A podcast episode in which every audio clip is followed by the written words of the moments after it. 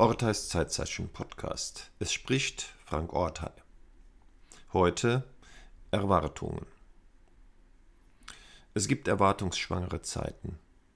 Zeiten also, die von Erwartungen auf ein anstehendes, reizvolles Ereignis her definiert werden, wie zum Beispiel die Vorweihnachtszeit, die Zeit des Jahreswechsels oder die Fastenzeit. In diesen oder anderen erwartungsreichen Zeiten sind die Wartenden oft mehr oder weniger hin und her gerissen.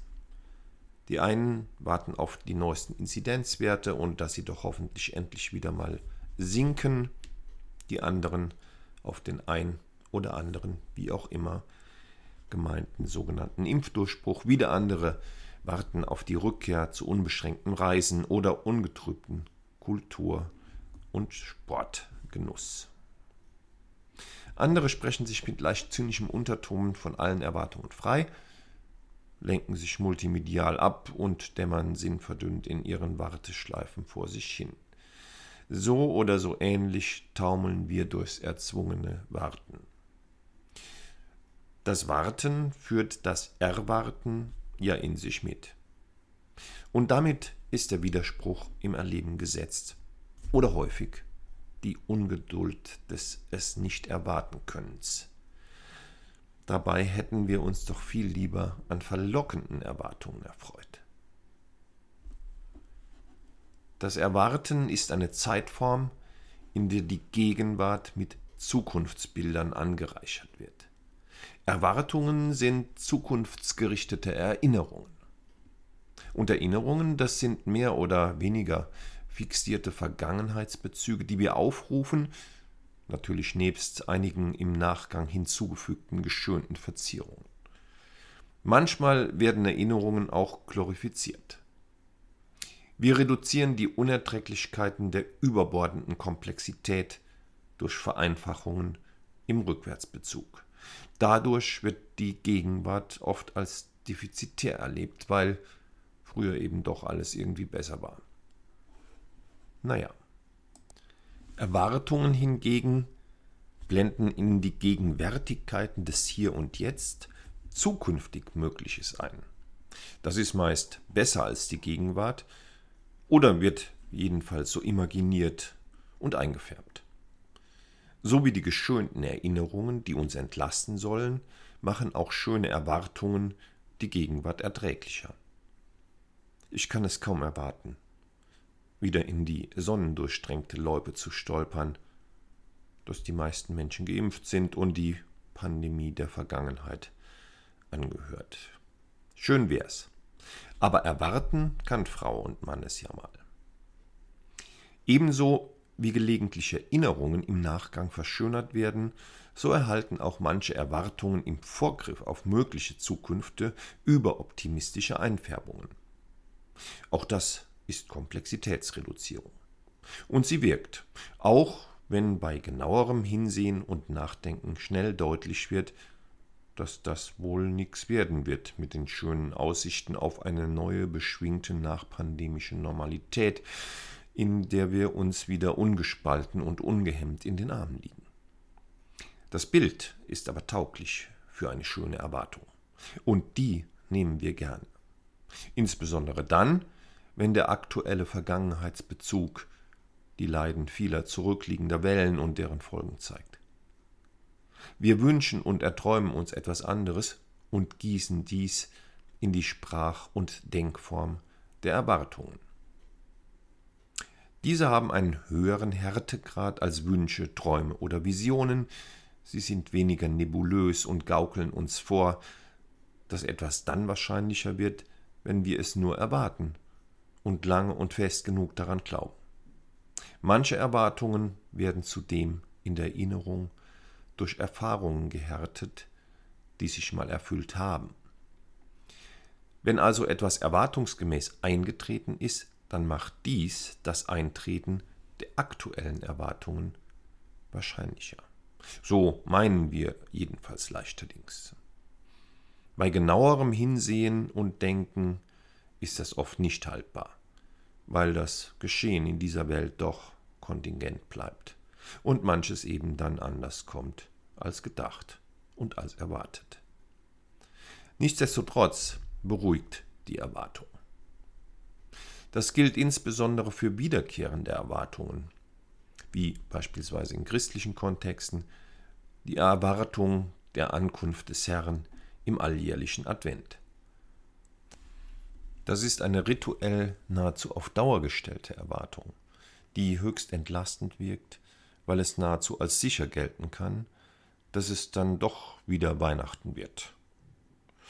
Das sind sie denn wohl, die guten Erwartungen, die über einen sicheren, weil wiederkehrenden zeitlichen Rahmen abgesichert sind. Nach der Adventszeit kommt Weihnachten und dann die ersehnte Zeit zwischen den Jahren, später dann Karneval und sicher wird's dann bald auch wieder mal Frühling. Falls wir nicht Opfer eines Meteoritentreffers oder anderer persönlich vernichtender Einschläge werden, dann ist das relativ sicher. Dieser sichere zeitliche Rahmen bietet gute Begrenzungen für schöne Erwartungen. Je verlässlicher der Rahmen, desto tragfähiger und entlastender sind die Erwartungen. Auch wenn sie dann doch nicht immer und nicht alle eingelöst werden. Erwartungen ohne stabilen Rahmen gehören eher ins Reich der Träume.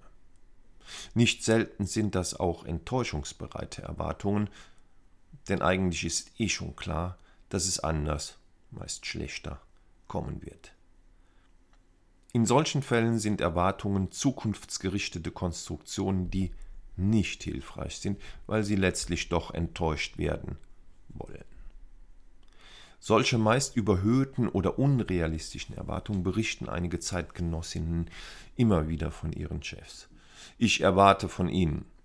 Was folgt, ist meist garniert mit Worten wie unverzüglich, sofort, mit messbarem Mehrwert oder ähnlichen gerne genommen druckmachenden Begrifflichkeiten. Solche Erwartungen machen eher ärgerlich, wütend, ängstlich oder hilflos. Sie sind zu vermeiden, denn sie sind erst verdächtig, um in krankhafte Muster zu führen, die dann zu lähmenden Verschwurbelungen mutieren können. Auf Dauer gestellte, enttäuschungsbereite Erwartungen.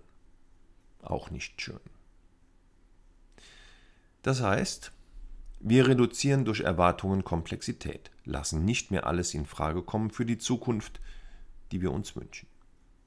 Ungünstigstenfalls sind diese Erwartungen enttäuschungsbereit und für ein gesundes Leben und Arbeiten, Menschsein und Miteinander wenig brauchbar, weil sie ins Defiziterleben führen. Günstigstenfalls, also wenn sie einen relativ sicheren zeitlichen Rahmen haben, sind sie brauchbar, weil sie uns mit positiver, zukunftsgerichteter Energie versorgen. Dann können wir gute Erfahrungen machen. Der dritte Begriff also mit E. Die Erfahrungen zwischen Erinnerungen und Erwartungen. In Erfahrungen konkretisiert sich unser Zeiterleben. In Erfahrungen geben wir unserem auf Augenblickswahrnehmung begrenzten Zeiterleben eine Qualität. Wir erleben die Zeit als flüchtig, als sinnlos vergeudet oder als intensiv oder wertvoll und nennen dies dann beispielsweise eine bereichernde Erfahrung.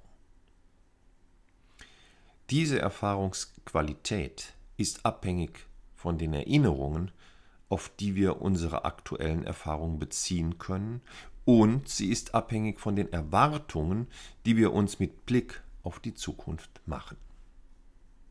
Erfahrungen und damit unsere Zeitgefühle oszillieren sich zwischen unseren Erinnerungen und unseren Erwartungen.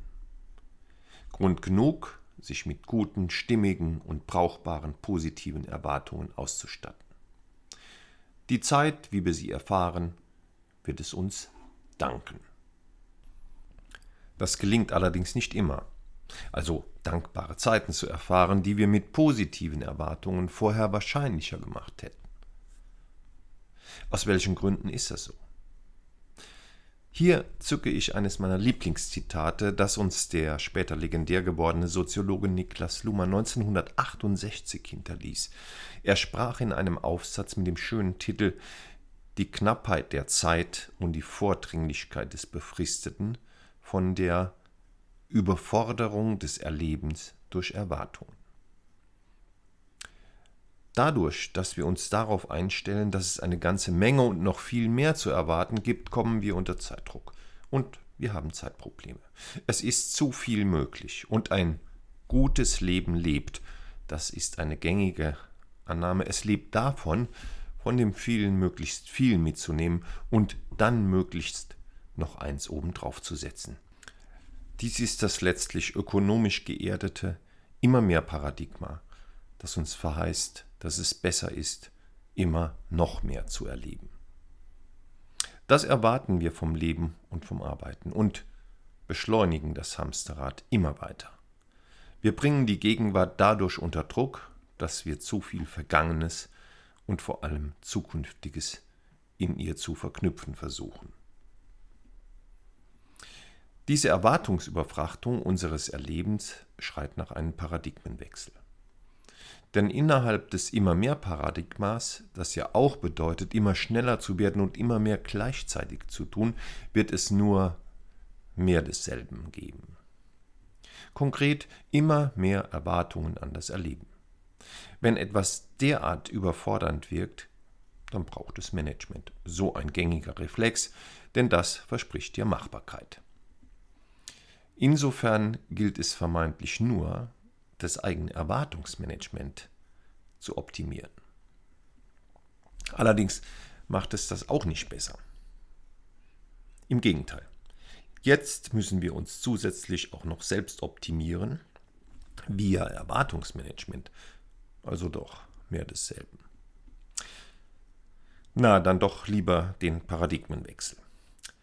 Das Gemeine ist, dass Elemente der Verlangsamung und Entschleunigung heute bereits über Modelle der Selbstoptimierung ins immer mehr Paradigma integriert worden sind. Wart mal schnell. Bei der Auszeit im Kloster oder beim Yoga oder bei der morgendlichen App-gesteuerten Meditation.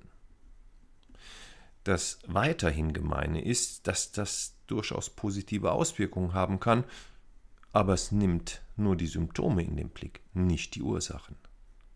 Damit ist die Wirkung eher kurzfristiger Art und die damit jubelnd verbundenen Erwartungen werden dann später oftmals schlimm enttäuscht. Und dann geht's wieder ab in eine Auszeit, die ja schon Teil des Hamsterrads der Erwartungen geworden ist. Um auch das zu amortisieren, wird sie im Kalender als Benachrichtigung eingestellt oder per App abgesichert. Solche und ähnliche Rationalisierungsanstrengungen stehen in der Tradition klassisch gedachten Zeitmanagements und sie machen die Situation eher schlimmer als besser. Wer hätte das erwartet? Diese Dynamik der Überforderung des Erlebens durch Erwartungen, einschließlich ihrer postmodernen Spielarten, wird durch jene Erwartungen zusätzlich befeuert, die uns die Infodemie beschert. Vor einer solchen hatte der Chef der Weltgesundheitsorganisation schon Mitte 2020 gewarnt. Infodemie, das ist eine weltweite Epidemie der Informationen, die uns ständig überfluten. Belastend sind insbesondere die Des- oder Fehlinformationen. Aber mal abgesehen von besonders platten Wahrheiten, die da so im Netz verbreitet werden, besteht die eigentliche Herausforderung darin, zu entscheiden und zu beurteilen, welche Informationen aus der ganzen Flut hilfreich, tragfähig, nützlich, begründet, erwiesen und in Anführungszeichen richtig sind. Und welche Fake News. Oder zumindest irreführend. Bei diesen Entscheidungsprozessen stellen sich alsbald Fragen der Referenz von Wahrheit und Richtigkeit. Die lange Zeit gesellschaftlich auf Dauer gestellte Erwartungen der Richtigkeit von medial verbreiteten Informationen oder zumindest doch deren sorgfältiger Recherche in der Tradition des Schwarz-auf-Weiß-Glaubens ist nicht mehr tragfähig. Im Umgang mit den Folgen der Infodemie ist Sinn, Schwachsinn und Unsinn gleichermaßen zu erwarten. Mit jedem Mausklick oder mit jedem Wisch übers Display stellt sich die Frage nach der Unterscheidung neu. Zudem gibt es ständig neue Mutanten, beispielsweise wenn absonderliche Informationen mit vermeintlich wissenschaftlichen Belegen getarnt oder geschönt werden. Wir wissen in der Infodemie nicht mehr, was wir erwarten können oder sollen, außer vielleicht, dass alles irgendwie möglich ist und geht. Die Folgen sind anspruchsvoll, bringen in ein stressiges Dauerdilemma, belasten viele Zeitgenossinnen und sie können krank machen. Trotzdem geht es immer weiter, obwohl wir nichts anderes erwarten können. Warum? Menschsein bedeutet, an der eigenen Identität zu arbeiten, sich in der jeweiligen Besonderheit abzugrenzen, sich seiner selbst zu vergewissern. Heutzutage braucht das Wiederholung, um sich auch ganz sicher sein zu können. Andererseits scheint es durch die infodemischen Folgen möglicherweise immer häufiger attraktiv, es doch nochmal mit dem Anderssein zu versuchen, also beispielsweise den eigenen Körper aufzumöbeln, sodass er auf den Instagram-Fotos überzeugender zur Geltung kommt. Oder zu schauen, welche Geschichte, die gerade aufgeregt durchs Netz getrieben wird, gut zu mir passt und welche nicht. Wie auch immer. Solche Akte der Selbstvergewisserung sind immerzu möglich, weil die medialen Gerätschaften zeitnah aktiviert werden können. Ich kann mich also ständig selbst oder eine Variante meines Selbst sehen oder hören. Das gefällt mir. Also weiter damit. Auge und Ohr erfahren in den digitalen Medien eine narzisstische Selbsterregung, die es so schwer macht, offline zu schalten. So Matthias Ekold in seinem Buch zur Kritik der digitalen Unvernunft. Also surfen wir weiter auf der Suche nach uns selbst. Und Surfen, so Ekold, ist eine Bewegung, der es um die Bewegung selbst geht. Das Gebot lautet, oben auf der Welle sein. Innehalten führt zum Absturz. Also weiter in Bewegung bleiben. Das scheint offenbar für viele heutige Selbsts attraktiv. Deshalb erwarten sie dadurch, mehr von sich selbst zu sehen und zu spüren bekommen. Bekommen sie aber nicht. Also schnell weiter. Es könnte ja beim nächsten Wisch oder Klick anders sein. Wenn es aber dies ist, was wir erwarten können, wenn wir immer zu derart weitermachen, dann ist das Heißlaufen des Hamsterrads der Preis. Deshalb können es auch viele kaum erwarten, wenn es zumindest an Fest- oder Urlaubstagen mal etwas langsamer geht. So ist jedenfalls die Hoffnung. Ob es denn so sein wird, das darf bezweifelt werden. Bei Interesse checken Sie einfach Ihre Social-Media-Kanäle. Vielleicht finden Sie sich ja selbst oder etwas, das ihnen für sich attraktiv erscheint. Hörerinnen und Hörer merken spätestens hier, dass wir mittendrin sind und bleiben im Paradigma des mehr desselben. Ein Paradigmenwechsel im Sinne einer nachhaltigen, einer ökologischen und selbstbestimmten Zeitperspektive wird also tendenziell wohl auf Musterbrechung hinauslaufen, also auf weniger davon. Aber wie soll das gehen? Und was wäre dann zu erwarten? Hier einige Ansatzpunkte.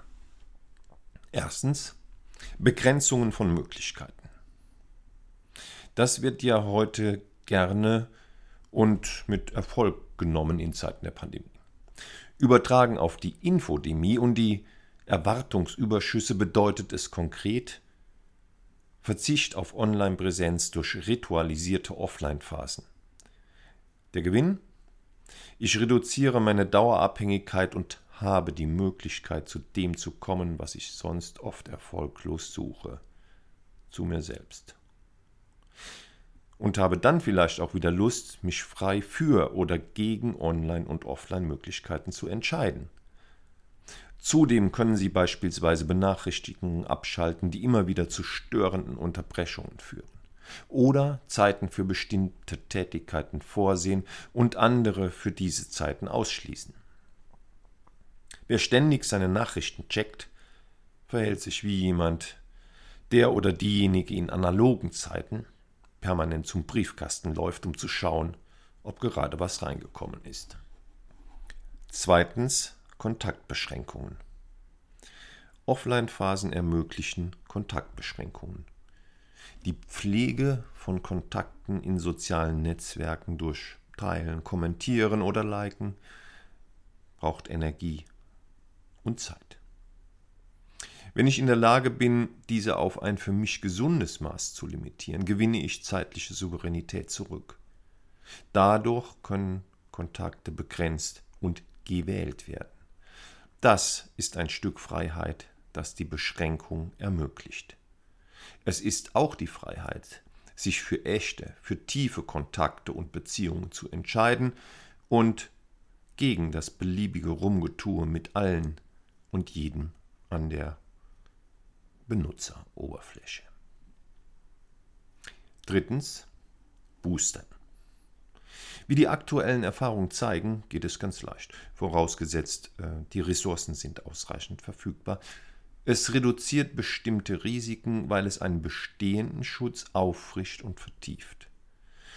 Übertragen bedeutet es, dass die Rituale und Routinen der Begrenzung und Beschränkung ab und an ein Update brauchen, um weiter wirksam zu sein. Sonst nutzen sie sich ab und schützen letztlich nicht mehr. Schauen Sie also alle drei Monate nochmal hin, was von Ihren Begrenzungen und Beschränkungen noch klappt und was nicht. Und was der Nutzen ist, wenn es nicht mehr klappt. Ja, es muss ja einen Nutzen haben, sonst wäre es ja anders. Und dann boostern Sie eine neue Variante. Ändern Sie eine Kleinigkeit, um das zu erreichen, was Sie brauchen und wollen. Für viele ist das ähnlich wie beim Impfboostern eine wiedergewonnene Freiheit, die auch eine zeitliche Freiheit ist, ein hohes Gut also. Sie können sich wahlweise und außerdem oder immer mal wieder die folgenden Fragen für gute Erwartungen stellen. Was erwarte ich gerne? Auf welche meiner Erwartungen freue ich mich wirklich? Welche Erwartungen mag ich? Welche Erwartungen nerven mich? Welche Erwartungen bringen mir gute Energie und machen mir Lust auf kommende Erfahrungen? Welche Erwartungen ziehen mir Energie ab? Welche Erwartungen sind enttäuschungsbereit? Welche sind bereit für gute Erfahrungen, die durch sie möglich werden. Was brauche ich, um meine Erwartungen zu begrenzen? Was brauche ich, um meine Erwartungen von Überflüssigen zu entrümpeln? Wem das zu viele Fragen sind, der oder diejenige kann es auch sparsamer haben mit den zwei Wunderfragen, die sich zum Erwartungscheck gut eignen. Erstens, was ist für mich brauchbar? Und zweitens, wozu? Schöne Erwartungen.